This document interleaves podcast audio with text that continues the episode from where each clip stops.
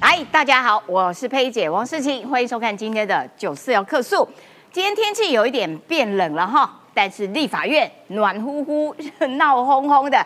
为什么？我们首先要来看到立法院的蓝白在野党阵营，就说，哈，我们要开临时会，哈，我们要提到提早到十七号。为什么呢？因为我们要叫行政院长陈建仁来给我报告猪猪肉的瘦肉精的议题。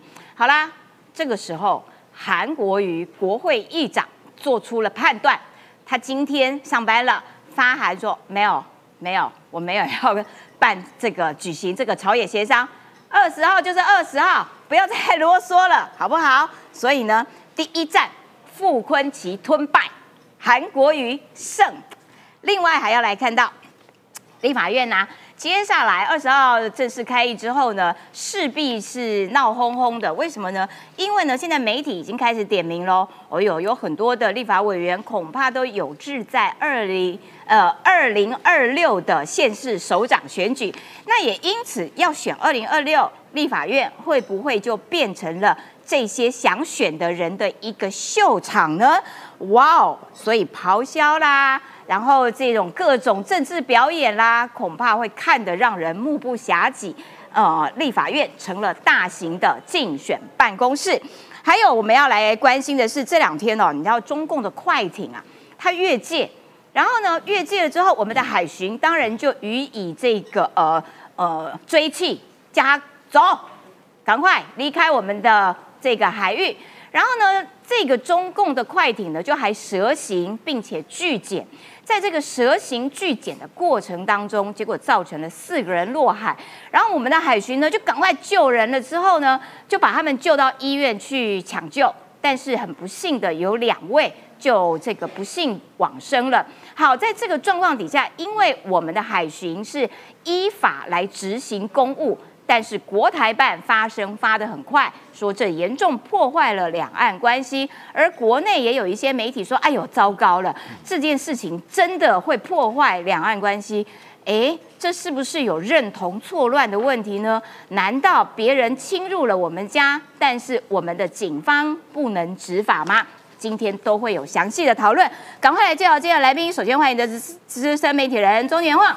十七号，大家好。刚刚周年旺叫我检查他的新皮带，他有拉拉链，比李正浩 有道德，好不好？哈，这个 过年很有道德的中年旺。再来欢迎的是这个呃桃园市议员于北辰将军。十七好，大家好。再来欢迎的是哎立法委员黄杰。十七姐好，大家好。再来欢迎的是资深媒体人林玉慧小芳。十七好，大家开学喽。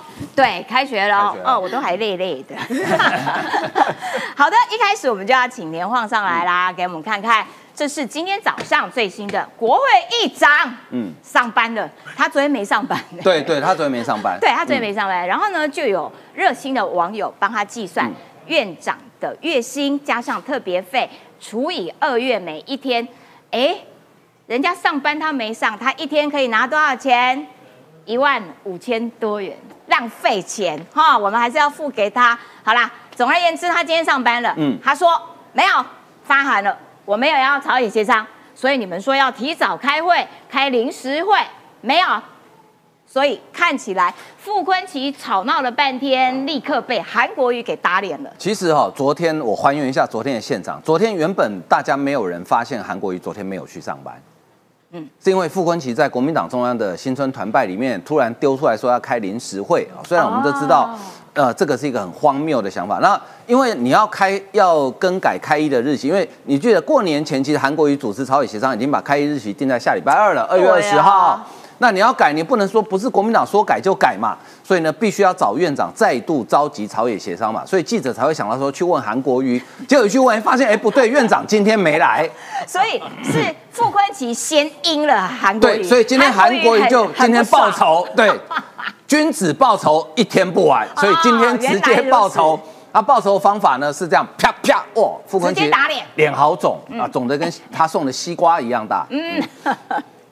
议事处上午就发函了，有关国民党团函请院长召集协商一案，哎，经院长指示，因时程及作业程序考量，未便召集协商。意思就是说，你要协商，对不起，老子不干。没错，我过年喝太多宿醉还没醒啊、好，所以呢不协商，那不协商开议日期就是下礼拜二，就是二月二十号，就没办法改变了。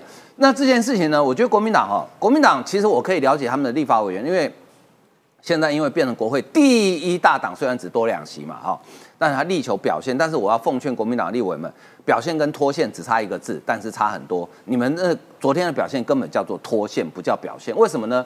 临时会我不解释，大家都讲过了。嗯，现在会期内没有临时会的空间。对呀、第二个，你就时间上来讲有意义吗？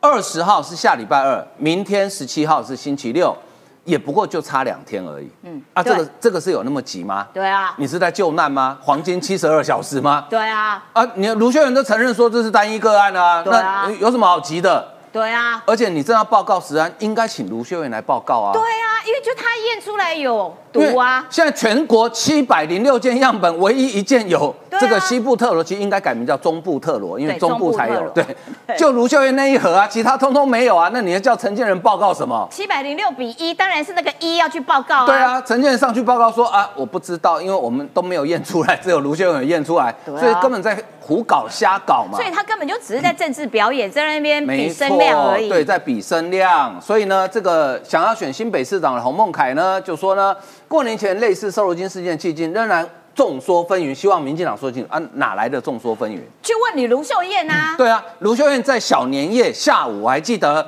当天我在三立主持节目，突然传来一个新闻稿说。承认这是单一个案，而且还讲说明天年夜饭哈，我们家餐桌上还是会有台湾猪肉。对，你搞了半天，结果搞到全国人仰马翻。你知道过年期间农业部跟卫福部的人有多少人牺牲过年假期跟家人团圆时间，在那边拼命在那边抽验，抽了七百多件。在那边检验，然后在那边收货，再退货，再送货。对，尤其你知道过年前宅配最忙，也不是有个台台糖的那个宅配员就讲说吗？他过年前已经忙到快疯掉了，然后呢还要去回收台糖的肉品对，真的是整死人不偿命，就是，就是卢修燕。然后轻轻巧巧一句话啊，个案啦，对，哎，真的很恶劣耶。所以呢，现在在网络上有一个风向，把它导向阴谋论。嗯就是卢秀燕说这一页过了，傅春傅昆萁把书抢过来，不行，这一页我还没读完，我要继续翻回来，我要再读一遍。然后韩国瑜，我我不认为韩国瑜今天是为了帮卢秀燕的，他应该就是觉得说啊你很无聊哎、他纯粹是因为懒惰的。对对，还在过年啊，我对啊。过年还要到十五啊，元宵之前都算过年了，还在过年召集什么朝野协商，烦死了。对。所以呢，就说、啊、算了吧，那就下礼拜二再开议。但是呢，我还是在奉劝国民党一句：下礼拜二你们既然那么关心食安的议题，因为总咨询都可以问嘛，对啊。你就好好的让陈建仁院长上台去做施政报告没，错。报告完之后总咨询你爱问什么你就问什么，对。你千万不要背梗，因为背梗的话，大家就知道原来你们都在打假球而已嘛。哎，这个庄瑞雄啊，他说韩国瑜算是有点 sense，、嗯。我觉得韩国瑜真的做对了一件事情，就是找了周万来。没错，就周万来其实会告诉他说这件事情应该是怎样怎样。对。所以我相信韩国瑜自己可能有可能本来也搞不太清楚，后来问了周万来之后，他就会说对，赶快发函说我没有要跟你朝野协商，因为没就没就正式会期了，哪来的什么临时会？倒是这个黄这个国昌，捡到枪，对。对，你跟他说我跟大家解释一下黄国昌现在是怎样啊？因为他就很摇摆嘛，因为国民党说二月十七嘛，他说啊，我原本一开始主张二月十六，早听我的就好啦。都你最棒，问题是，当时国民党没反对，朝野协商都有直播啊，对啊。国民党没反对啊，对啊，柯建明也没反对啊，对啊。只是傅昆奇跟柯建明提醒黄国昌说，你如果二月十六号开议的话，立法院历事人员可能年初二、年初三就要来上班喽，对他们就不能放假喽。对，那可能会很辛苦哦。黄国昌都揪起来嘛，对啊因为他怕人家去找他嘛，然后议长，哎，这个国会议长就是说啊，不然这样好了，我在这边啊，大家和和气气对拍板，二月二十号，黄国昌还不是就说嗯好啊，那我们就和和气气，对啊，那你现在 OK 的，现在出来捡到枪是捡到什么枪？对啊，你现在是怎样？对啊，就半半夜吃太多西瓜结论是因为他要选新北市长？哎呀所以这样子嘛。真是糟糕不过韩国瑜昨天不晓得有没有对傅昆萁讲说，看着我的眼睛，宿醉的眼睛。没有发射镭射光波的眼睛啦。好，那接下来的立法院刚刚讲到，因为阿晃提到说这个黄国昌捡到枪嘛，嗯嗯，好，捡到枪是因为他要选二零二六，恐怕是新北啦哈。对，现在很多都被点名啦，哇，六都大点将啦。其实你看，光这一页里面哈，四个人呃五个人头就有两个可能是未来的新北市长的候选人。打一架啦！对，就洪孟凯跟黄国昌两个人。先打啦当然我知道这个人一定看不起这个人，一定的，他看得起谁啊？呃，也是啊。好，那所以呢，我大胆在这边跟我们所有九四幺科数观众朋友预预料哈，这个会期立法院，我认为前一个半月不会有任何进展。嗯，因为每个人都在找舞台，说的也是。因为你知道，一个新舞台呢，有一批新的演员刚上台的时候，每个人要找到自己的定位。对因为大家一定要想抢着要占 C 位嘛，但是 C 位只能有一个人嘛。对所以先打一架，嗯，好，先打一架再决定 C 位是谁。所以这个会期的立法院前面一到一个半月应该议事会空转。好，嗯那现在呢，六都啊，国民党看起来是这样子。台北蒋万安，因为他要竞选连任，应该不会有什么太大的问题了，对大概对党内也不会有人挑战他了。对，那桃园呢？张善政，好，那应该也不会有太大问题，因为他都是现任嘛。那台中大概也是江启臣，台南谢龙介、高雄柯志恩大概没什么太大问题。现在唯一的变数就是新北市啦。哦，新北市侯友谊比较属于刘和然，对但全国立委第一高票当选洪孟凯，知名度显然更高，当过新北、高雄、台北副市长李世川，几率不比洪孟凯低。好，侯友谊属于刘和然没有问题，但是接班接不接得起来？而且新北国民党提名谁会关系到黄国昌要不要选新北市长？因为我们都知道黄国昌是他的个性属于那一种就是呃你讲的是比较直接，我通常我现在会比较 是粗暴的直白。对你就是出，通常他是属于那种谋定而后动型的。哎呦，你真是语言的艺术啊，佩服佩服。好，我用白话文解释，胜率没有超过五成，老子不选了。嗯哦，就这样子嘛。所以当时戏子他都不敢选嘛，对不对？好，如果是刘和然或是洪孟凯，我认为黄国昌一定会选。因为黄国昌瞧不起他们，对，但是如果是李四川，黄国昌就未必会选。但李四川有可能吗？他一方面是他年年纪比较长，对而且他好像有在收集各 各都的副市长，然后每次国民党要干嘛都点名李四川，李四川 OK 啦，还不错所以的一个人。收集满六都的副市长可以保送一都的市长嘛？是这个概念吗？他现在已经收集了。台北跟高雄。台北、高雄对，，还有新北，新北，新北。新北、他差那个台南、台南、台南、台中、台中。啊，还有 加油。好加油，还有桃园。哦，加油！收集满六都副市长啊，可以就换一个市长。一下。对，所以如果是李世川，你判断黄国昌恐怕对，可能会知难而退啊。但是我觉得李书川选的几率真的不高，因为对他之前已经放弃过两次非常好可以选市长的机会，不一定是新北哦，其他都一样。高雄啊，本来是本来叫他去选的，那这里面呢，我觉得洪孟凯虽然他这是很要掰全国第一高票，嗯但是我觉得洪孟凯以他在国民党里面论资排辈来讲，排不到啦。还应该还轮不到他。对对，所以新北有可能最后提名的人是不是我们这名单里面的任何一个人都有可能。好，再来看民进党的部分哈。那台北呢？现在这边这边是那个黄伟汉的点名啦，对黄伟汉点名，那民进党部分其实哈，呃，其实倒是并没有那么确定就。是网友的点名，对网友的点名哈，你说台北点呃林佑昌昌、吴思瑶、高嘉宇就算了吧。对打叉叉，对，这个就不必了啊。立委选不上，选什么市长？没错，然后新北苏巧慧、林淑芬这两个的确在新北都是实力派的人物哈。桃园啊，郑运鹏，他会，不会？现在又又重新我，我觉得运鹏现在比较想当德德的经纪人，呃 他是德德的爸爸，他现在又重新从网络上面重新站了起来，对对对对，但是他应该比较 prefer 那个德德经纪人这个角色 啊。台中何心存，哎，怎么可以漏掉蔡其昌呢？啊对哦，其昌也是有可能的。对，台南啊，要经过一番激烈的厮杀的初选，恐怕不止，还有王定宇，还有王定宇啊，对啊，你把王定宇放在哪里，对啊。对不对？哈，所以其实台南因为呃上次就初选过嘛，所以这次会再初选一次。高雄比较复杂一点，哦，高雄比较麻烦一点，因为高雄目前看起来现任的立委里面呢，当然有资深的，有新任的，哈，但是过去啊，过去高雄大概被认为说陈其迈之后可能呼声最高应该是赵天麟，对，但是很可惜，就呃发生了一点事状况哈，所以高雄到时候民进党可能也会经过一番初选哈。那民众党的部分呢？这因为民众党虽然呃可可用之兵也不多，民众党被点名大学姐选台中，别闹了，你把蔡碧如放在哪里谁？说的？谁说的？谁说的？哎，对，啊，这这随便乱点嘛，哈，嗯这两个大概应该比较这两个比较确对比较确定啦了。赖香林会不会继续选桃园？我觉得都很难讲。嗯哦，那台中就蔡碧如有可能啊，对啊对不对？不过蔡壁如因为现在加入卢团队哈，我对觉得他二零二六在代表民众党参选的几率相对降低了。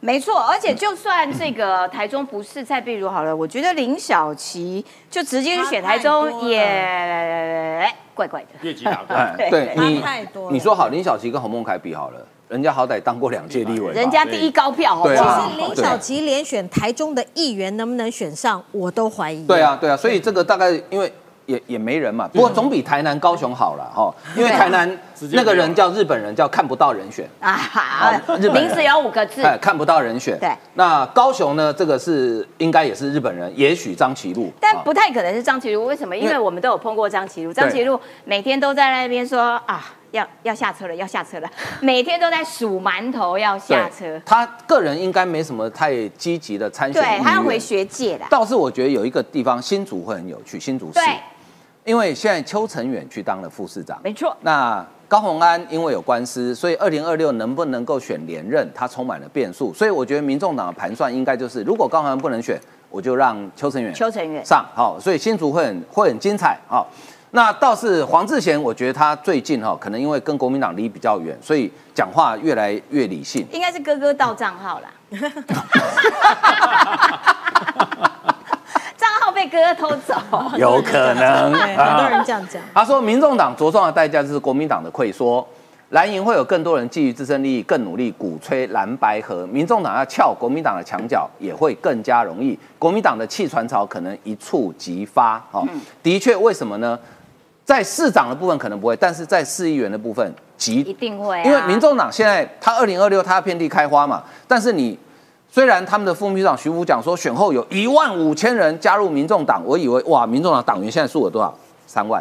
嗯，你在三万个党员里面，你要提名几百个市议员。哇，县市议员那是很难的事情，所以到时候一定会这样。国民党初选输的，或是国民党提名过程不爽的，我就去民众党。嗯，呃，这个黄志远讲的应该就是有可能是这个现象。而且因为蓝白真的选票流动啦，比对较比较，比较所以他是有可能的哈。对新北市的变数呢，另外一个叫李宏源，哦哟哎哎，李宏源是新北在地人哦，哦，而且他们家族哎 他们家族在新庄是根深蒂固的哦，基层实力很雄厚的哦哦，是大家族哦，哈，大家族。代表什么呢？就选举来讲呢，就是钱多跟人多嘛。啊，对选举就是要选票跟钞票嘛，对不对对？所以如果是李宏源的话，也未必不可能国民党最后提名李宏源哦哎。呦，有可能哦哎，哦，不过李宏源可能要先处理那个相关应该处理好了啦，事事情有吗？有处理好吗？哈，哎，那如果是李宏源的话，黄国昌嘞？我觉得，哇，先打一架，先打一架，我觉得如果是李宏源的话，黄国昌就太离谱了。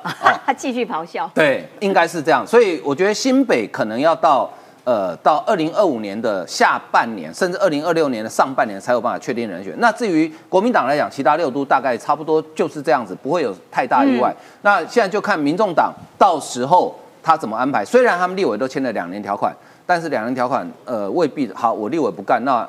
我不选总可以吧？嗯，因为选举是很辛苦的事。赖香林选过两次啊，哦，对不对？对，市长、立委都选了、两次，结果都不是太好，所以呃，这个，但是接下来立法院会变成这些，你看我们以上讲的这些，哇百分之九十都是现任立委，对，都所以现任立委将来的立法院就会变成他们的竞选总部了。没错，好，感谢年华的分析。好，因为这个蓝白他们、嗯、恐怕在二零二六年的提名哦，这个选票的流动因为太过明显，所以呢，就提名这件事情来说，恐怕呃没有什么。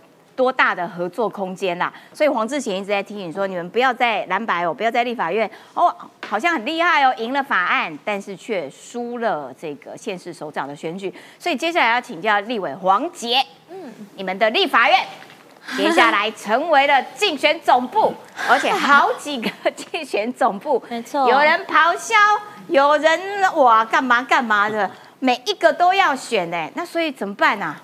那要戴耳塞啊，不然很吵啊。哎，对耶，因为我助理就有建议我，是不是应该先装隔音棉？因为我们这一栋对对对我们这一栋应该是就是风水宝地会很吵。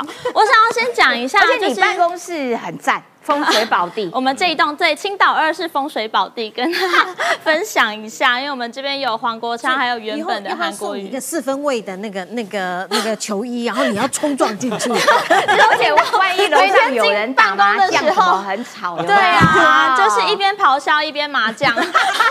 我们这一栋特别吵。我想先讲一下，因为其实刚刚前面上一上一趴，我想要分享一下，就是因为其实今天早上大家有看到我们的韩国瑜院长，就是马上打枪国民党团说没有要召开临时会这件事情吗。那因为其实前几天大家都有在讨论说，在定期大会之间开定临时会是一个完全不符合议事规则的一个提议。那我想要讲一下的是，就是其实刚刚有讲到第一个，就是说这个。呃，瘦肉精的专案报告到底有没有需要开？我觉得现在全台湾需要开专呃瘦肉精专案报告的其实是台中市议会，所以我其实在这边很想要建议所有的台中市议会的议员，其实现在最应该要去提案加开临时会，召开专案报告的就是台中市议会。你们应该去问你们的卢市长，到底为什么全台湾七百零六件都没有检出瘦肉精，都没有检出西部特罗，就只有台中有。所以这个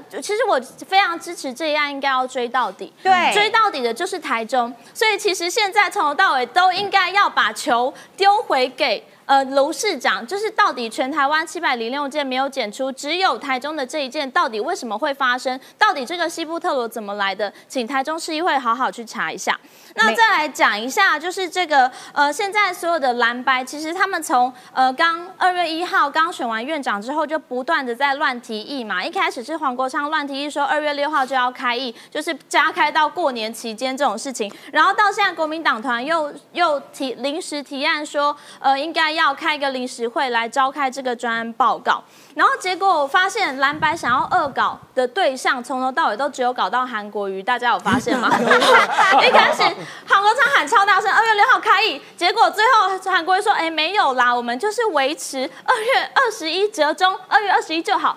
然后结果现在国民党团说我们要十七号加开临时会，然后结果韩哥说，哎，没有啦，我们就是维持 二月二十一号开议就好。所以其实他们从头到尾想恶搞，恶搞的真的只有韩国瑜啊。所以我就觉得你们其实你们自己耶选出的院长，然后从头到尾都不符合你们的期待，你们是不是应该回去先吵一架？到底为什么你们会提出这么这么瞎的提议，然后从头到尾你们的院长都不挺你们呢？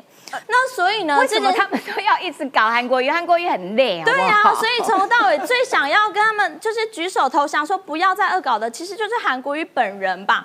所以接下来我们会常常看到，就是立法院发生的事情，就是蓝白整天都在乱提议，说我们要几号要干嘛，这边要专案报告，那边要开临时会，然后我们这边临时下午要变更议程，结果从头到尾都是韩国瑜说好了啦，不要了啦，我们就是照原本的议程就好了，不然他很累。好不好？然后要么就是找不到院长，要么是院长出来说好了，不要再闹了，我很累。那我觉得这会是接下来一个立法院的常态，从从头到尾要乱闹的，最后都是就是卡在院长那边，搞到自己的院长。好了，那这个是前面这一趴我想要补充的，再来就是讲一下说现在的其实六都大家都在点兵点将，那我当然是对高雄比较熟。那目前高雄其实看到的状况是国民党已经定于一尊，就是柯志恩啦，因为他不得不说他动作频频，他在过年期间呢、在高雄三天走了八个庙。那其实他他每次被问到就说没有啦，我就是就是这样子走走看看。那其实大家都知道，说接下来他就是下一次他一定会再战。那其实他上一次在高雄也选的不差，所以接下来民进党呃，当然也是希望说赶快就是决定好人选，那我们要要尽速的起跑，并且。审慎的应对这一战，我觉得对高雄人来说是重要的。为什么呢？因为其实高雄人过去也不是高雄人，其实非常不排斥空降，就是我们对于只要是好的人选，然后你你敢说，然后敢提出梦想，敢提出愿景的，其实高雄人都很支持。像过去的韩国瑜就是一个很经典的例子。但是因为其实这三年陈其迈市长立下的这个高标准，相信大家也有看到，全台湾六百万人次都在高雄。对，高雄被挤爆了，对。我们连就是轻轨一害我坐不，上轻轨，每个陈其迈出来 踹出来够面对，每个人都说上轻轨要等三班，因为六百万人次在高雄，为了要看黄色小鸭。那那这是高雄现在的现况，就是我们已经完全的翻转城市的形象，然后让高雄人非常有光荣感。所以接下来的人选要怎么延续这个光荣感，然后让高雄人觉得说你是让我们有希望的，我们会觉得很骄傲的，这是一个非常重要一个人选参考的指标。然后其实高雄人呢、也我说不排斥空降，是因为其实从过去到现在的高雄市长，只有陈其迈是高雄人，对也就是说你本身不是高雄人没有关系，就是大家我们非常欢迎任何的呃移居人口。那只要你就是真的对高雄有心，那最忌讳什么？就是你用天龙国的这种思想在贬低高雄。嗯因为其实过去高雄大家也知道，我们背负了很多历史的压力，然后有很多的共业。那高雄人最期待的就是真的可以彻底的翻转，包括产业的转型，然后包括整个城市的形象。所以只要你来敢来高雄，然后真的跟在地人站在一起，然后为高雄讲话。其实高雄人都是非常愿意支持的。那我觉得这个是接下来高雄，呃，这个高雄市长人选一个非常重要的参考指标。那再讲一下新北，为什么要讲新北？因为大家都有提到黄国昌，但我觉得提黄国昌非常没有必要。为什么呢？因为他就是一个 确战神。为什么要特别再哎呦，强调过了一个年，这一点？黄姐讲话很直白了。没有，刚刚那个小慧姐先的，对，我她先说她确入了暴力直白组，对他刚刚说跟你去练习重训有关吗？胆子也大了。为什么说他就是确战神？因为大家不要忘记，当初就是他抛下戏子的。这个历史大家必须记得，就是我相信戏子人现在要看到他就马西就得端。为什么？就是你当初抛下我们，你不想选，你不敢选，你就跑掉了，你跑到另外一个党，然后占了一个不分区，然后用一个最舒适的位置回到立法院，只为了自己的就是舞台，为了自己的表演的欲望。那现在你跟我说你要来选新北，那是搞完整校哎嘛？我觉得对于新北人来说非常不公平啊，所以他现在又突然夸下海口说要选新北，我觉得完全不应该给他这个机会，他没有资格。那再来就是，哦再来接下来就是，我觉得新北的不管是国民党还是呃民进党的人选都值得参考的，是因为其实侯友谊在去年的呃总呃已经呃今年今年初的初的总统选举，其实拿的票并不好看。所以我觉得不是没有机会可以翻转，因为侯友宜只拿三十五 percent，然后呃赖清德拿三十八 percent。那我觉得这个都代表说，我们都还是很有机会翻转，然后很有机会去一拼高下的。所以我觉得新北这个战场也不要放弃，然后愿意深耕的，像其实呃被点名的这几位，不管是巧慧还是淑芬，他们其实在新北都耕耘很久，而且他们的票都已经是超越蓝绿了。嗯那我觉得这种这种人选，然后他就是仇恨值不高，然后勤跑基层，地方服务做的超级好。我觉得这种人选都是非常有机会值得一拼的。那至于台中，我觉得。现在比较特别的是，因为大家其实有看到卢秀燕她的动作算蛮多的，就是对先延揽蔡碧如嘛，她很很积积极的想要先台中先蓝白河，然后呃接下来的江启臣，我觉得江启臣这个人选不是不行，但他必须要考虑的是他跟卢秀燕之间的关系啦，就是卢秀燕有没有挺他这件事情，就变成下一站的人选非常重要的，他必须要先先顾好卢秀燕的的胃口，然后让卢秀燕愿意挺他，那接下来在台中才有机会出来。嗯，那这个大概是这几个县市我目前的观察。刚刚黄姐讲到最后讲到台中，我要请教一下小芳，哎，卢秀燕真的不不简单呐。对，呃，本来这个漂亮白一直在吃蓝，现在卢秀燕反过来蓝要回吃你白了，嗯，而且呢，她透过这个。猪的中部特卢哈，哈 中部特卢这个奇怪的检验出来的毒哈，哎，他直接对口的是陈建仁呢，是啊，没有。其实，在过年前层次整个拉高呢，吼，我觉得卢妈妈哈在过年是失败的一手，因为她本来哈她在大家还记得哦，这个所谓的呃这个鲁小小的那个西部特罗了哈，她是在一月十五号就验出来，一月十五号验出来以后的十八天，在二十二次针对的那一包的肉毛起来，一直验，一直验，一直验。为什么验同一包啊？对啊，这个跟我们啊，我们小时候都做过实验。你我如果这块东西我做出来了，那我想办法，我的另一块东西是不是也会做出来？这个才是实验精神。再不然，我们退一万步来讲，我吃一包东西拉肚子了，我不会再把那包吃让我吃了拉肚子的东西，我再吃二十二次，让我拉二十二次的肚子，我要换一包吃嘛。可是台中市就是能够独排众议，十八天来二十二次变同一包的肉。这个真的让人家觉得很奇怪，可是这是本来卢妈妈觉得这是她杰出的一手，结果没有想到哈，这个杰出的一手反而是让她破功，嗯，然后她到最后只好草草了事，说啊个案啦，个案啦，个案啦，就没想到呢，这个国民党的哈，呃，另外一位啊，这个带着战斧飞弹而来啊，这个自以为超越宪法的男人的总招还不下车，那结果反而被打脸啊，那可是呢，他为了转移这个卢。小小的西部特罗的这个焦点呢，他用了蔡碧如，这可就是杰出的一手了。为什么蔡碧如尾牙，民众党没邀请他，团拜新春团拜也没邀请他，所以呢，那呃卢秀燕就看准了，因为这在过年大过年期间，蔡碧如竟然会说啊，没有人邀我回去了。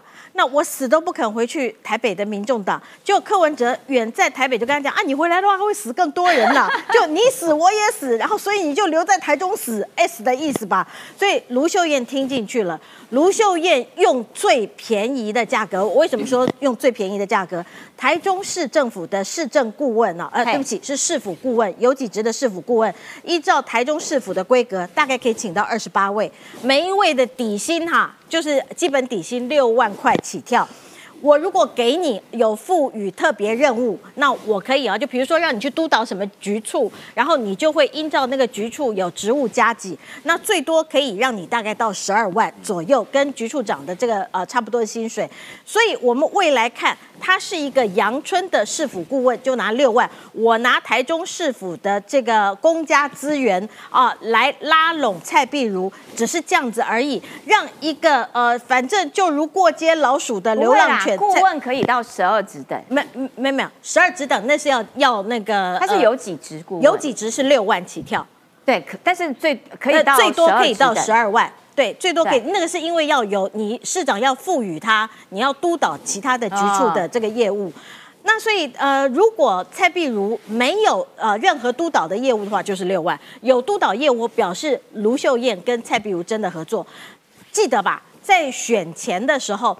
台中市叫做蓝白河的示范区、模范区，但是选后呢，变成蓝吃白的模范区。他把白吃掉了。那他为什么花这六万，最高十二万，用公家的资源把蔡不如都在这个身边？好啊，对，赞呐！以后你柯文哲，你敢骂卢妈妈，你试试看。没错。我蔡碧如手上的小本本可是记录很多哟，因为蔡碧如如果他是一个流浪呃流浪在外的人士的话，他没有媒体的声量。嗯，他在蔡碧如的市府顾问的话很有声量，也有卢秀燕的声量。重要性悠悠的讲一句，或在脸书上发一个文。哇，你台北的这个柯文哲，你就得准备等着回应。所以这是卢秀燕的，真的是杰出的一手。你看看蔡碧如，他到底过去三十年来跟柯文哲的合作，他手上有多少柯文哲不能见人的黑历史啊？所以从小草转仙草，这个就是最大的一颗的仙草转仙草，这个最黑的仙草啊，最大的一颗啊。所以我觉得这个卢秀燕果然是政治操作上面啊，这是她杰出的一手。不过，呃，未来就如同刚才黄姐讲的，现在点兵点将，包括说内阁啊，未来阁魁是谁啊？内阁是谁？或者是哈这个呃未来三党各在六都会派谁？这个目前啊，大家个个都有希望，但是人人都没把握。没错啦，就是还需要经过一番的表演，是 才能够决定谁胜出。过完年之后，哇，所有的呃，我们大家目光焦点都会集中在立法院。对，那在立法院里面就会吸引大家的目光。以后我们就看着立法院，黄杰带着我们拼吧。对，而且黄杰已经转型了，他现在已经变成暴力直排组。好的，我要请于将军上来跟我们讲解一下这个这个事情呢，就是呃。最近这几天发生的中国的船呐、对。他们的快艇越界了。是。那通常越界，我们的 SOP 标准作业程序就是我们的海巡会去驱赶驱离加滚，你给我、嗯 你给我走。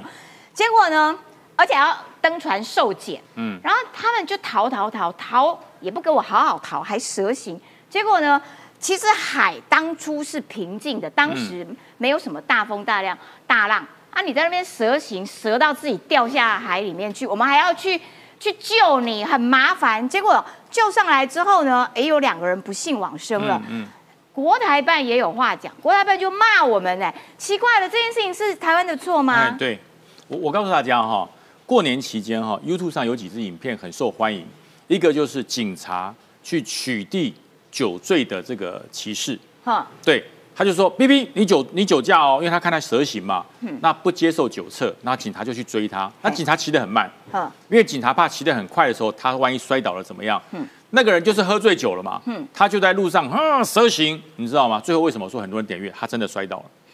他那个酒驾真的摔倒，但是没没有没有没有受没有身亡了，嗯就摔倒就被警察抓起来了，那非常非常的舒压。为什么你知道？因为你喝酒，你做蛇行，你做危险驾驶，你会危害到安全、平安、守规矩的用路人的安全。啊你撞到人家怎么办？对，对，所以警察要不要去追他？要啊不要去抓他？要不要去取缔他？要啊然后警察去取缔这个酒驾的人，然后酒驾摔倒，说你看都是警察追我。嗯，你本来就喝酒会摔倒，好不好本？来就应该要抓你对啊，不然，警察去抓你是正常，就跟这个一模一样。嗯今天金门它有一个所谓限制海域，嘿，那你这个中国的不管是渔船，渔船其实以前我在马祖的时候，常常有渔船进入我们的限制海域来捕鱼，嗯因为他们捕鱼不是用网子捕，你知道吗？用流刺网哎，哎，流刺网还算有道德，炸要用炸的，更恶劣。他直接炸的，他那个那个水下的炸弹丢下去，嘣一声，然后所有的不管这么大的鱼跟这么小的鱼，全部都飘起来，这个不行，这个违反国对。国际保育什么的。他就全部把它捞走，捞走，隔天我们马祖的渔民就捞不到鱼，全部被他炸走了。对，所以我们的就会去，我们的海巡，还有那时候我们的海龙部队就会去取缔它。我上过船，哦，我上过船哼，为什么你知道？因为我们个子比较大，哼然后我们的科长告诉我说，把那个袖子卷起来，露出你的 muscle。对，把毛巾绑在头上哇，塞然后手上拿一支十字镐，他你就站在船头，表现出非常凶狠的样子。像北海小英雄他爸爸。对，那我说，还要留胡子。对，我说报科长为什么要这样子？他这样子，那个渔民才会看到你，才会跑掉。嗯他如果派那个弱机上去，他就不跑了。嗯所以我们以前专门干这种事的，嗯那时候很有用。可是有没有渔民会怕？他怕到真的蛇行，哦，因为他为什么？他要跑掉，他要离开你的航线，他蛇行，嗯那我们就会喊话。危险，这是危险的航行，嗯请按照正常的航行。那那是超级危险的、啊，对，一模一样。嗯，他进入金门的限制海域，然后警察叫他临检接受，他不接受临检，对，他蛇行，逃，蛇行就算了，还翻船，对。翻船就算了，还不会游泳。你听过渔民不会游泳的吗？结果，我觉得这件事情哦，其实有中国现在住是加拿大的人，他们也提出很多疑点，很多疑问。就说这些渔民不会游泳，不会游泳。然后他们是什么省份的？四四川跟贵州？州，对。哎那个是他们的内陆，哎，就像台湾唯一不临海叫南投，最后你去督导潜舰一样嘛，对，一样的道理嘛，哎呦，对不对？秒懂，对不对？你是四川的，你是贵州的，就没有海，你跑来讨海，对，这这这笑话这就是故意来挑衅的。嗯。而且还有一个，我告诉大家，渔船的通常的马达不会太快，嗯它不需要太快，嗯它发起来哒哒哒哒哒，它只要到达然后捕鱼就好了。好。它主要是静置放网，然后捞鱼。哦，对，它的马达可以蛇行，想想看，一个船可以蛇行，它的那个动马力有多强？强。那个动力是快艇级的动力。哦快艇级的动力是用来干什么的嗯？走私的。哦哦，用来走私的，对，怕检查。为什么船上一定有奇怪的东西？他宁可让它翻船，他也不要让你捞到。哦，了解，它是上面有毒，甚至有毒品、有走私的物品，嗯所以这个帆船摔下去溺死以后，当然是不幸。可是呢，我讲是谁在做做坏事？是，你在做坏事对，哎、是你自己做坏事，我们的警察没有去强迫你做什么、只是说，哎、你临检，你就是蛇行去跑，啊然后翻车了，翻船了，最后不管你船上载什么东西落海，人落海，最主要是两个不会游泳，不会游泳来这边捕鱼，是不是笑话？很怪。这绝对不是渔民，绝对不是渔民。而且我们的海巡还把他们赶快救上来送医院。对，然后两个月就已经往生了。所以国台办就讲说，这是可恶啊！你看你这恶性循环，哎，是你介入，是你进入我们的限制海域。对啊，你来这边了，不管是捕鱼也好，贩毒也好，干什么事也好，是你进来的。你不进来好，那你就让我临检嘛。嗯临检我又不会打你，把你放走。我说我我把袖子卷起来，拿着木棒，我也从来没有打过人啊，我只是装样子而已啊 哦。对，我们的海巡也不会打人，嗯故意制造事端，说你看我们是恶行恶状，你欺负哎民进党当局看到没有？不是这，这海巡海巡的对海巡队员不是民进党的好不，好？他是中华民国的，他是中华民国的海巡弟兄，他是在捍卫我们的海疆，跟民进党什么关系？对啊就是莫名其妙。所以你看啊，陆陆委会也讲，嗯他说哈，我们是依法行政，依法执法，完全没有违法。你要跑掉，你看我就要讲炸鱼，哦，对，毒更鱼啊，我讲更可怕。这个其实抽沙比哦炸鱼、毒鱼还可怕。对它破坏海底的地形，它会让我们的国土流失，对，这很可恶。说马祖那边有很多的那个，它一直抽沙抽，船让我们的国土变少，你知道吗？所以说这是抽沙、炸鱼、毒鱼，还有弃置漂流垃圾，那真的很可恶。然后这样子其啊？实我觉得邱泰山还算含蓄啦，还有走私贩毒啦，嗯嗯，这是最可怕的走私贩毒。所以很多中国渔船不断的进入我防区捕捞作业，这是危害我们的对防防区的安全，还有我们的渔民的生计，当然要赶走啊我们。当然就是要执法呀。，对，然后这艘船叫三无船，什么叫做三无船？大家是无私无我无念，不对啦，它是什么？它没有船名，嗯，没有证照，没有啊登记，哎，就是就是黑船了、哦，就是黑船。这艘船哦，在中国是查不到它的，它没有出厂证明，哦它没有证书，它没有登记。就是今天，如果这艘船沉了，没有人知道，就没有人知道了。所以一定干坏事。干坏事嘛对，就像我们要去做坏事，不是有一些歹徒专门拿那个没有登记的手机在打对电话，对对去做坏事，对专门找一个那种没有登记的车子叫赃车，对，这就是赃船嘛。哦，了解。三无船是什么都没有哦，三无船。，对，所以如果你是正正当当要捕鱼，你的船都会有名字。有登记，有有这个证书，然后有出港证明都要有证明他连名字都没有，每一艘船那边写什么？呃，嗯台南号、福建号或者是金门号、马祖号都有，对他没有名字，没有名字哦，就是黑船。嗯黑船是干什么的？绝对不会做好事的吧？没错一定做坏事的。做好事怎么可能会连名字都做好事干嘛要蛇行？对，还就我就让你还要逃。对我想我我们临检过大陆越界的渔民，嗯那有些渔民真的很可怜，他抓到几只小鱼，上面就是渔网，然后上去之后我们就跟他讲，哎，你们不要过来，过去一点嘛。嗯，哦，不好意思，他就他就开走了。那我们也不会打他啊。对，那为什么有些会逃？上面有不该有的东西。嗯，例如说你是渔船，上面没有渔网，啊一，箱一箱的东西，嗯我们就会把它拆开。嗯，好的话是香菇，嗯好的话是茶叶嗯，坏的话是毒品，哦我们都抓。到过。但是不管是不是香菇，对，那些都是走走私都是走私。所以我说这些状况，你来骂我们自自己，有时候彭笑大哥就讲，我讲彭笑大哥是是最年长的，脑袋里面装的是四十岁的年纪啊，对对对他就讲很清楚啊，他说三无船出海，渔老大会要求渔民大过年出海吗？怎么可能？哎过年呢、过年在吃年夜饭呢、对来去抓鱼。不可能。龙王也在过年，好不好？你去抓谁啊对啊？对不对？过年不会出海。第二，就是我刚我刚才讲的嘛，快艇快艇成本高，你的那个你的那个马达怎么会装这么大马力的？啊那就是要走私用的，那不是用来捕鱼用的。另外，一般的中国渔船越界，经过我们直接喊一响，它就走了。嗯，那这个呢，还加速逃离，为什么？船上面有奇怪的东西。嗯嗯，所以赶快跑。所以最主要是这一点。贵州四川没有渔民证，不会游泳，来当渔民。嗯，就好像是我们的海军上船的弟兄说：“对不起，我不会游泳。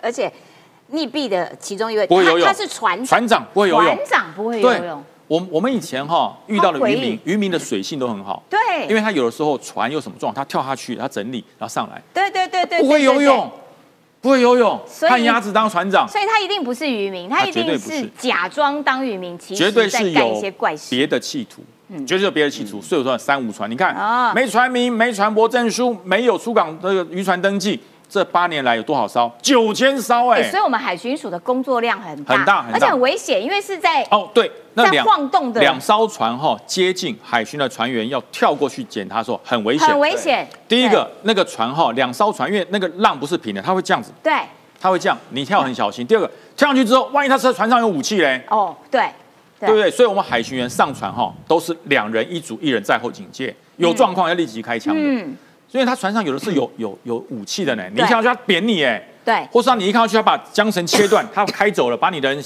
海巡船员挟持了，所以海巡船是非常危险的。我们取缔多少？九千艘哎，我所以这些人见怪不怪，一看到这种三无船就知道这是做坏事的。对所以你看，达到两万五千公吨呢，走私的东西哎，盗采砂石的啦，走私抢东。西、采砂石、走私的很多，哎，可是他这样子很烦，他一天到晚都在我们的附近这样子。所以哦这就是统战。嗯国台办丢出来就说：好啊，你要跟我交恶，对不对？我就不承认这个水域了嘛。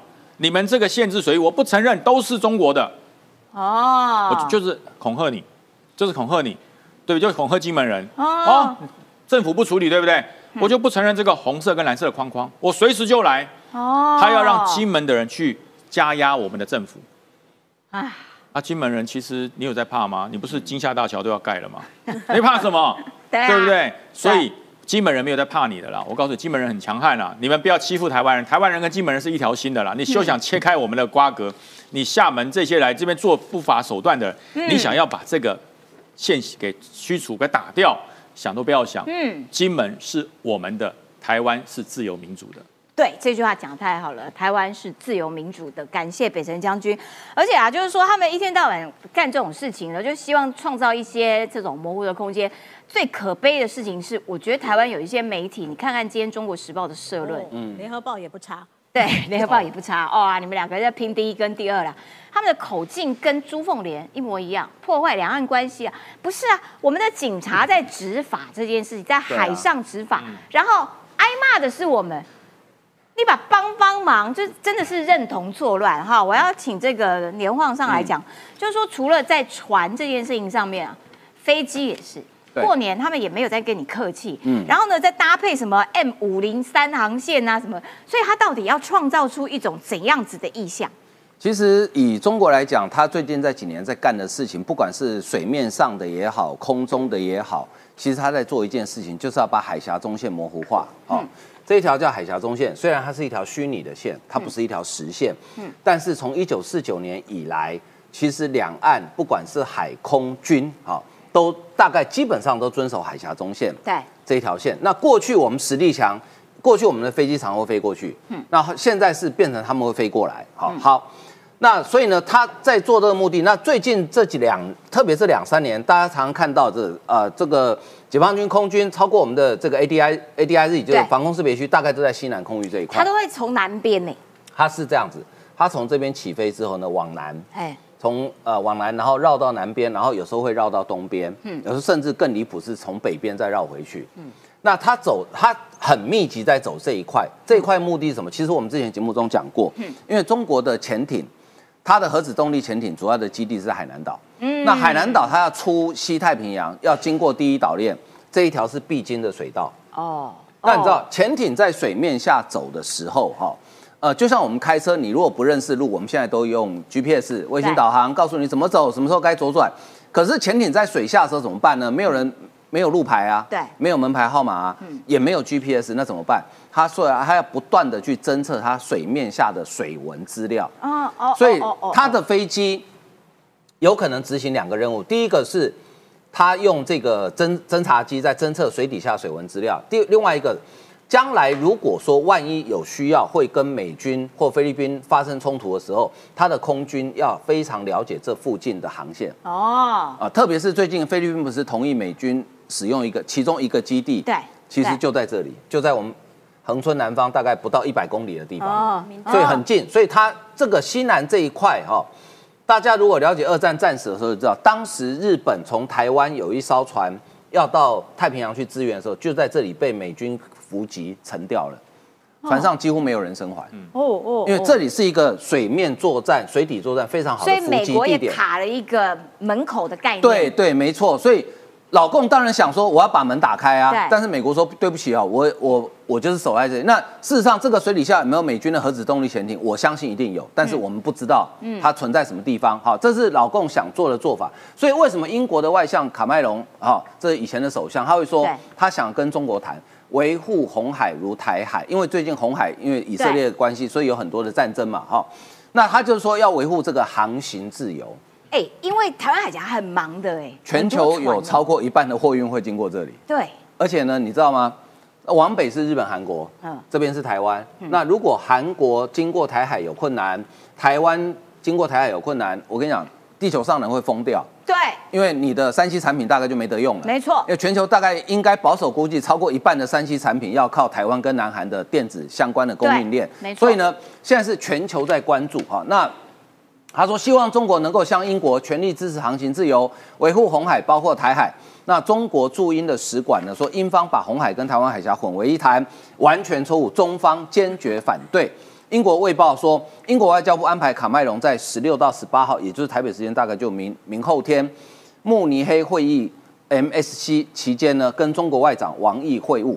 见面是一定会见面，卡麦隆也一定会讲，但是我想中国的回答大概就是就是就是那一套嘛，反正大家都很清楚。中国就是这样，怒点很低，什么都不要，什么都不要。好，那刚刚讲了 M 五零三航线哦，这条航线其实已经画了很久了，嗯，但是最近中国在我们农历年前另外一个动作其实是比较讨人厌的哈。过去 M 五零三好多线的，对，呃，它它是这样 M，因为以民航来讲哈。我们台北这个叫台北飞航情报区，嗯，那这个是海峡中线，嗯嗯嗯嗯嗯，这边是归台北飞航情报区管，嘿，这边是归上海飞航情报区管，嘿，所以呢，呃，当民航机，比如说它，因为现在目前两岸之间没有民航机是直接这样飞的，嗯，像两岸直航的飞机，它是先往北，再绕再回来，为什么不要直接飞？是因为这个对我们来讲，防空预警时间太短，对，好，那通常他们会交接，就是啊，这个上海它这边起飞之后。飞飞飞到这边要离接近海峡中线的时候，上海飞航情报区会跟台北飞航情报区说：“呃，现在某一个班机编号多少交给你了，然后我们这边就接手管制，然后导航引导它降落。”好，这是正常程序。嗯，那当时画 M 五零三的时候，最原始的其实它因为就像这条红线，嘿，它是紧贴着海峡中线，最近的地方大概只有差不多三到四海里，非常近。嗯，那当时我们就跟对方讲：“哎，这样不行哦。”对，这样你万一。比如说，我飞机在闪避不好的空气的时候，我有时候可能会稍微偏离偏离航线一点点，那会造成困扰。所以当时中国同意说，那往西挪一点，就挪成这样子。但是这一次呢，过年前他突然说我不偏了，哪有这样子的？对，说话不算话，这是一件事情。流氓哦。另外一件事情就是说呢，它原本呢，原本的航线哈是只有南南往北飞，那它这次要北往南飞。哎，那有什么差别？这个差别在哪里？因为它会在同一个空层。因为它这个属于国内航线，它会在同一个空层。那就像我们开车单行道的概念，我们在开单行道的时候，你可以不用注意对向来车，因为不会有对向来车。可是它变成它同一个空层的时候，那个会增加空中航管的困扰。哦，啊，再加上这两条航线，这个是影响最大的。这两条东西向的航线呢，它原本只有西向东飞，就是呢，它是降落的航线，它不是起飞的航线。嗯。但是它这次呢，开起飞的航线。哎，那万一他想做坏事？对，没错。第一个想做坏事，第二个，因为我们飞金门跟马祖刚好一南一北，我们飞金门跟马祖航线会跟这两个航线高度的重叠。啊，这其实很危险。而且你知道，飞机进场就是降落的时候，它的速度会比较慢，但是它起飞的时候速度会快。对。所以呢，这个就。纯粹就民航的飞安上来讲，它的确造成飞安管制上非常大的困扰。对，那好，就军事的目的来讲，因为其实哈，呃，其实大家就说我们会有这样的疑虑啊，但是其实以我们现在台湾的空军雷达侦测的能力哈，是有能力分辨军机跟民航机的。它对民航机如果就如果是军机想要装民航机装不来，呃，基本上。不容易，但是呢，以前是有可能的。比如说，像我们讲到以色列当年的割据行动，对对对，这是什么行动啊？这是一九八一年六月七号发生。其实原本发动攻击的日期不是这一天，它原本是更早，但是因为那次行动泄密了，所以他们取消。当时是因为伊朗盖了一个核子反应炉，嗯，那以色列认为说，伊朗你有核子反应炉，对于我以色列国家安全来讲是非常大的影响，嗯，所以他们决定把它炸掉。嗯，以色列刚当时刚得到一批。美军刚新生产 F 十六 A B 型战斗机，因为这是四十年四十几年前的事情了，所以呢，他们就派了 F 十六 A B 战斗机攻击在伊拉克首都巴格达附近的奥奥斯奥斯拉克啊核子反应炉。你看，它从这里哈，以色列在这里，对不对？嗯，他要飞到伊拉克，要经过几个国家？嗯，他要经过约旦，约旦要经过沙烏地阿拉伯，最后才能到伊拉克。你这中间其实这些都算好，就算不是敌国，对他也不是太友善的国家。所以他当时是怎么飞呢？他是第一个，他用超低空飞行，大概只飞到一百五十英尺。一百五十英尺大概就差不多这样不会很，危险吗？是很危险。高楼的时候，哇，哦，对，是很危险。但是它当然可能在沙漠地形飞得很低，因为低空雷达不容易侦测。还有一个就是民航机掩护，嗯，因为民航机大，哦战斗机小，对，好，那用民航机掩护，哦然后可以飞过约旦、沙地阿拉伯跟伊拉克的空域，然后呢，最后对目标投下的，成功把这核子反应炉炸掉。哦这个就是所谓的当年这在战史上空空战史上非常有名的歌剧院行动。其实还有一个，当时大家当年很多人怀疑，大家记不记得在很多年前有一架韩航的波音七四七客机在俄罗斯上空被击落被飞弹击落，当时飞机上人全部罹难。嗯，当时虽然事后没有得到证实，但是后面很多的资料显示，当时俄罗斯是怀疑在那架波音七十七下面有一台美国的军机。哦，哎，那所以老共会不会仿照歌剧行动？呃，在一九八一年是可以的，但是以现在二零二四年不容易，因那就为那就好。现在的雷达跟当年的雷达 进步非常神速谢谢，所以现在其实我们的空军的呃作战指挥部哈，它是可以分辨，但是呢，的确它反应时间会很短。对对会变变成说，我们空军第一线的作战指挥部，特别是在台北那个蟾蜍山附近的那些第一线的官兵们呢、会变得非常辛苦，而且压力会很大。所以我们要给他们加油，非常感谢你们，好保卫国家。来，北辰将军，老共真的是很烦。我们刚刚讲到说，他自己在那边画线、画线，画的很开心。然后呢，在外交上面的实际行动，其实也非常非常的多。最近我们的至交好朋友博流，他们就写了一封信。博流的总统会述人就写了一封信给美国的议员说：“我跟你讲，现在老共啊要对我们下手了，希望嗯美国也能够哎注意到这回事。这当然哈，因为在太平洋岛上的国家，在二次大战做了举足轻重的地位。嗯，因为当时的这个二次大战，太平洋你要横越太平洋是件很困难的事。嗯，那如果你在夏威夷啊、帛琉啊、关岛这些地方都能有起降的基地，对于你的战略情势会有很大的改观。嗯，那么后来因为冷战，这些国家慢慢被忘记了。嗯，因为不打仗了嘛。对那这些国家只剩下观光的价值。嗯，就是呃很蔚蓝的海岸啊，很美的岛屿啊，可以去度假。那帛琉就是其中之一。对，帛琉的度假是它绝大多数产业的一个所很赞非常推。荐对帛琉观光，它的赞它的观光产业做得太好，所以呢，中国就说好，我现在哈、不要老是说我欺负小国，我现在每年用两千万的美金把你所有的饭店订满订好，嗯，我全包了，嗯，中国包了给谁住啊？没有人住没关系，反正我就是拨钱下，去。我就是包，我就把那个钱两千万已经包了，让你的饭饭店都订满订好。然后博琉这个总统就说：“哎，这样子下去的话，对不对？每年两千万对我来讲也不小啊。对啊，那么呢，美国要不要管一下？美国要管一下。那其实哈，这个 COFA 牵涉的三个岛国，让美国足以控制夏威夷的领域里面对，它就是告诉美他国们，的地理位置重要啦。我们还是很重要。不要因为冷战结束就忘了我们，你们全部都在搞印太战略。嗯我们这些太平洋的小国，横向的要横越太平洋的几个小国还是很重要的。嗯如果你不管，中国就来搞我们了。对对对所以这也是请美国在自由联合协定里面哈，要赶快让它通过，嗯让博流，因为博流并没有纳入印太战略里面，嗯他们希望透过了自由联合协定把他们纳入，嗯不然他们很可能会被中国给拉过去。对对对对，这是博流，因为博流是我们的好朋友，对所以这个总统提出了肺腑之言，对希望美国采纳。那美国有没有采？美国会采纳。哦，美国现在在所罗门还有这些太平洋小国都恢复了美国大使馆，嗯开始恢复，以前就撤掉了，嗯因为太小了嘛，就撤掉，现在都恢复了。表示美国也很重视这些太平洋的小国，所以帛琉总统的声音他也听到了。哦那么你看，包含了所罗门，哎，所罗门也很烦啊，他现在好像又打算跟我们建交了。对对对，几对进几出了。对，这很正常，这很正常。我要告诉大家哈，这些小国比我们的国家还要小，对可是他因为没有中国的威胁，他是联合国的会员国，嗯嗯，那么他就希望在美国、中国、台湾中间获得生存的空间，也是辛苦啦，也是辛。苦，他们很可怜啦。所以说，那我们台湾的做法就是，只要愿意跟我交朋友，我们都愿意帮助你。即使像洪都拉斯还欠了我们好多钱可钱，是可不可以要有一点诚意呀、不要这样一下嗯建交叫断交。因为他是民主嘛，换了一个总统就换了一个想法 对，对，所以就是那如果说换了中国就没差，中国习近平当皇帝当到底，金小胖当皇帝当到底，嗯对这没有差，所以说他们也是民主国家，虽然小，可他是民主的，嗯所以当他们政权转移，当他们轮替的时候，就会有不同的想法，所以习近平就会找空隙切进去。但是我希望他们这些国家都可以看看洪都拉斯的例子，哎，对，洪都拉斯还欠我们台湾一百三十八亿哦，而且当初说的白虾，中对国也没买。我们台湾也没有急着说，哎，还钱，还钱，还钱，不还钱我就要怎么样？没有。所以说，谁是真朋友，谁是假朋友？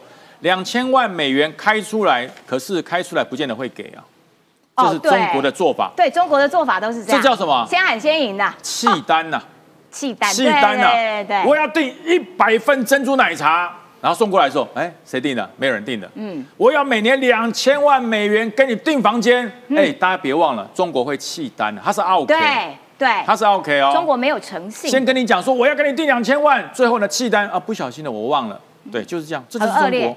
所以我说这整个整个岛国，你看哈、这是整个态势图，嗯嗯，这是二次大战，为什么它重要？你看这是美国，这以前是日本了哈，因为日本二次大战它是侵略国，以前是要从这个地方，因为你看我们坐飞机到美国是哪往哪里飞？往这里飞哦，对往这里飞。那可是战略线还有一条南的战略线，嗯这上面有无数的叫做太平洋的珍珠对串，对对，有很多小国，这些小国就可以协助两边勾连，哦所以它重不重要？你看，光是以台湾为主，你看关美军的关岛、帛琉诺鲁、马绍尔群岛、图瓦，然后东加王国，这都是还有斐斐济济。这是一串的珍珠，对美国到这边来，台湾到这边去，它是东西联系的一个珍珠。除了北边的航线以外，所以这太重要了。嗯。所以这张图就告诉南太平洋的战略，因为北太平洋是有陆地的，对。南太平洋没有，可是南太平洋就要靠这些撒在太平洋上的珍珠这些小国，串你把它串起来，它就变珍珠；你把它放掉，它变绿豆。所以，所以你要珍珠还是绿豆？所以说美国很清楚，串起来就是珍珠。珍珠对于战略有影响，绿豆呢只能煮绿豆汤。好，感谢北辰将军的解说啦。今天节目时间到了，已经多了一分半了哈。身为一个不加班的主持人，今天免费奉送一分半给各位。好啦，下礼拜一同一时间，拜拜，感谢你。